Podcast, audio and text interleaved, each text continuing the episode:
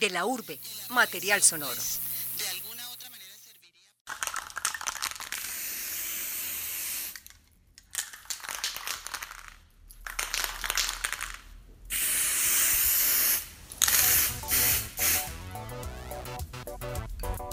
Vamos a hablar de nuestra zona.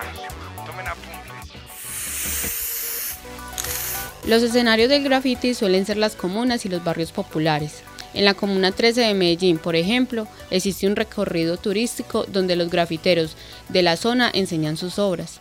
En Aranjuez, en cambio, está una organización llamada Cuatro Elementos Escuela de Grafiteros, que forma a los jóvenes para que desarrollen su talento guiados por expertos. El graffiti tiene diferentes modalidades. John Alexander Cerna, más conocido como Chota, cuenta un poco en qué consiste su forma de hacer arte. Hola, bueno, a mí me dicen Chota, soy uno de los artistas de la Comuna 13. Mi estilo es un poco alternativo, creativo, fuera de lo común. El estilo lo pone cada quien, por ejemplo, ahí alcanzas a ver pues que, que es como un niño que se encuentra en, el barrio con su camisa de barrio, en la parte del cachete también tiene como zona urbana, entonces me gusta mucho como maquillar un rostro con, con parte urbana, parte también como natural y dentro de eso contar mi historia.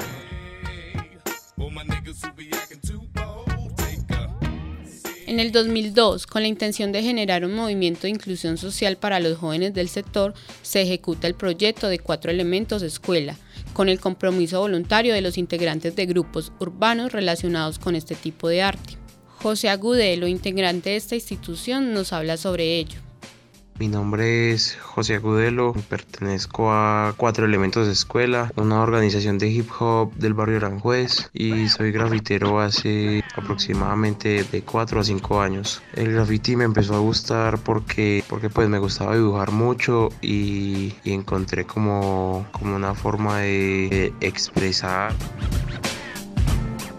la temática o el estilo de, que, de lo que hago son las letras. Me encantan las letras, la tipografía, la caligrafía, mm, todos los estilos de letras y mi estilo se basa más en un estilo de letras llamado dentro del graffiti Big Piece o Wild Style, que son como letras salvajes que busca combinar el estilo de las letras y los colores. La escuela nace en el año 2000, en una época en que las instituciones gubernamentales y actores del gobierno no tenían presencia en los barrios de mayor conflicto en Medellín, siendo este el caso de Aranjuez, que era uno de los más problemáticos. No existían ofertas positivas para los jóvenes y los únicos modelos de vida para la juventud eran actores delincuenciales. Es así como nació la necesidad de un programa que acogiera a los jóvenes y les propusiera un nuevo estilo de vida. Aunque exista una institución que forme grafiteros y avale sus prácticas, para ellos no ha sido fácil exponer su arte, dado que la sociedad aún no los califica del todo como artistas. La estudiante Laura Rodríguez, de diseño visual de la Universidad de Medellín, opina respecto al tema. El graffiti puede ser un medio de expresión artística, obvio, pero creo que no siempre va a ser así. Creo que también se puede ser vándalo por medio de eso, porque mira cómo se meten, por ejemplo, al metro y empiezan a hacer cosas así.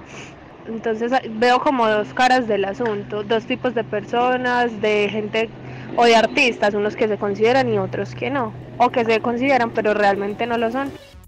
Sin embargo, otras personas mantienen una postura más positiva y comprensiva de este tipo de arte como dos habitantes de la Comuna 5 de Medellín, que son testigos del arte en su barrio. Yo vivo muy contento de que mi hijo sea un grafitero, que no sea un delincuente que esté en la ciudad, robando a la gente, haciendo cosas mal hechas. Y además con el grafiti se embellece una ciudad. Todo lo que se pinta es que con aerosoles son grafiteros. Así sean, sean muralistas, así sean disque de rostros, así sean de que yo no sé qué cuentos. Muchas personas conocen poco de esta cultura urbana y la catalogan de algo nuevo. En Medellín, el grafite existe desde los años 80 como una manera de dejar entrever los deseos insatisfechos de las personas. Inicialmente existieron propuestas figurativas que aludían a la cultura popular. Hoy en día se ha combinado con el cómic y con el pop art.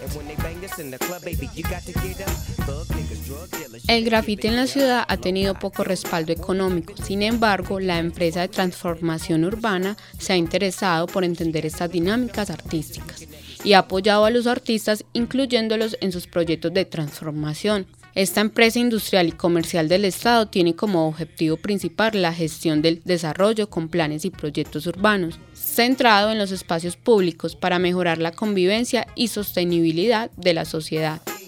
Juan David González, coordinador de la empresa de transformación urbana, nos contó en qué consisten los procesos con las comunas. Es una empresa, digamos que de alguna manera trabaja de la mano con los proyectos estratégicos de la alcaldía. Entonces se vuelve como una especie, una especie como de consultor en temas de planificación urbana, en temas de ejecución de proyectos. Es generar una, un cambio en la cultura o en la dinámica del barrio. La cultura del graffiti se, pues está muy mal vista, es porque los grafiteros no tienen, no tienen por así decirlo, lugares donde, donde pintar. Entonces terminan pintando en propiedad privada. Entonces cuando usted, usted es dueño de su casa y usted llega y la amanece llena grafiteada, entonces usted, esos grafiteros, pues obvio, te están rayando tu propiedad privada. Pero cuando aparecen esos espacios tan grandes, tan propios, que mejor dicho le dan vida, le dan sentido de pertenencia a un muro, que un muro gris no dice nada, un muro gris lo único que es es una obra de ingeniería para contener, como te decía, un talud. Pero cuando eso ya se transforma y pasa a ser un muro gris a una obra de arte, entonces la gente lo cuida, lo apropia, le da color al barrio, le da sentido de pertenencia, eso ya es muy diferente. Gracias a este tipo de respaldo, hoy los grafiteros cuentan con la oportunidad de participar en el embellecimiento de la ciudad, haciendo lo que les apasiona, grafitis. Este podcast fue realizado por Valentina Pineda.